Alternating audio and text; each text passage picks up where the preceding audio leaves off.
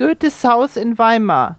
Vor zwei Jahren habe ich Weimar besucht. Weimar liegt in einer breiten Talmulde, die von der Ilm und ihren Nebengewässern durchflossen wird.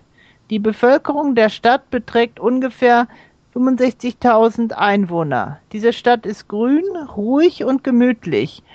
Jedoch kommen Tausende von Touristen jedes Jahr nach Weimar, nicht nur wegen der Lage der Stadt und ihrer schönen grünen Parks, sondern vor allem um Goethes Haus zu besuchen. Goethes Haus am Frauenplan ist ohne Zweifel in der ganzen Welt bekannt. 1775 kam Goethe als 26-jähriger junger Mann in diese kleine Residenzstadt.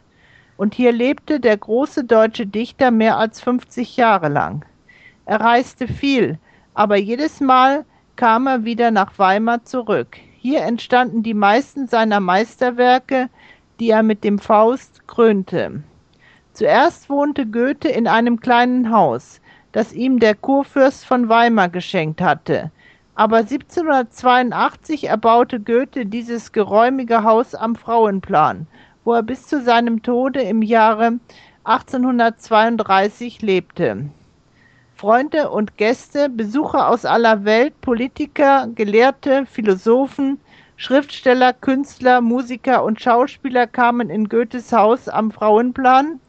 Goethes Wohnung wurde zum Mittelpunkt des kulturellen Lebens Deutschlands. Goethe war nicht nur der große Dichter, sondern er interessierte sich ganz professionell für Naturwissenschaft, Geologie, Botanik und Kunst. Wir haben in seinem Haus, das jetzt ein Museum ist, viele Sammlungen zur Mineralogie und Botanik sowie auch Gemälde, Zeichnungen und Grafiken, Skulpturen, Münzen und Medaillen gesehen. Goethe schrieb in seinem Brief an Friedrich Schiller, dass er sein großes Haus am Frauenplan nicht zum Wohlleben, sondern zur Verbreitung von Kunst und Wissenschaft eingerichtet habe. Das Arbeits- und Schlafzimmer Goethes ist nach seinem Tode unberührt geblieben. Beide Zimmer haben noch jetzt ganz das Aussehen seiner Tage. Hier befand sich die Werkstatt seines Schaffens und seiner wissenschaftlichen Arbeit. Auf einem Teller liegt noch ein wenig Erde, die er in, die er in den letzten Tagen seines Lebens noch untersucht hatte.